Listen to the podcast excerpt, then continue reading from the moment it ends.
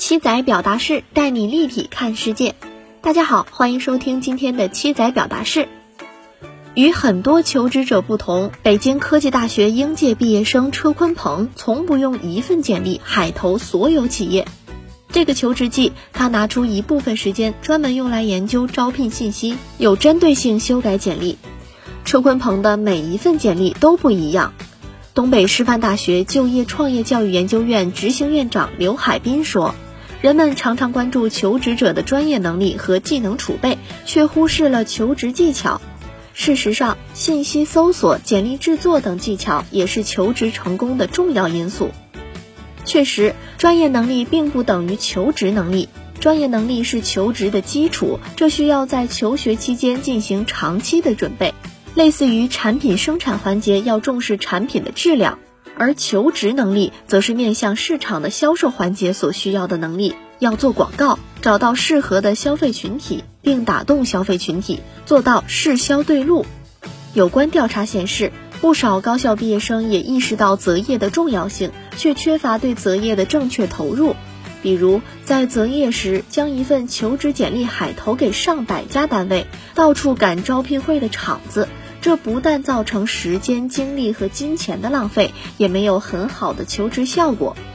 以前在互联网还不太发达的时候，高校毕业生主要通过线下招聘会找工作，投递纸质的简历。有媒体曾统计，因此导致的简历浪费就超过二十亿元。如今则是通过发送电子邮件投简历。可是海投是很糟糕的择业行动，怎么可能一份简历走天下呢？每个用人单位的招聘要求不同，要提高求职成功率，就应该针对用人单位对人才的要求，递上个性化的简历。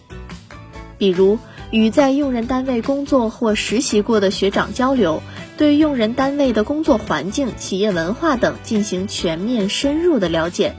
分析自己的个性能力是否适合这一岗位，由此专门制作有针对性的个性简历，这是求职必须做的工作。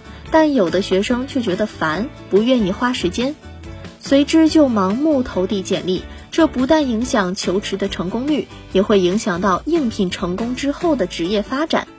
有的学生到单位就业上岗后，才发现单位并不适合自己。调查显示。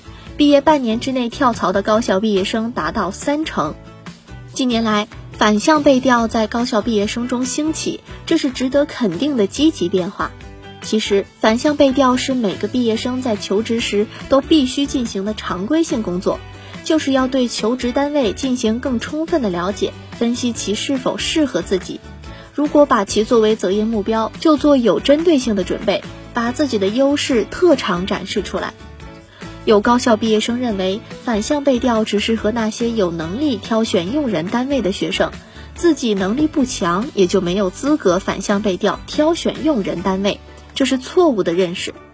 一方面，每个学生要找到适合自己的工作岗位，就需要了解外部就业环境、就业需求，分析自己的个性、兴趣、能力，以此确定自己的择业目标，制定择业计划。以自己能力不强，不需要进行择业规划是借口。另一方面，这也是审视自己能力的过程，即站在用人单位招聘官角度分析：如果我是招聘官，会录用我吗？以此做好相应的简历、笔试、面试准备，并在这一过程中有针对性的提高自己的专业能力。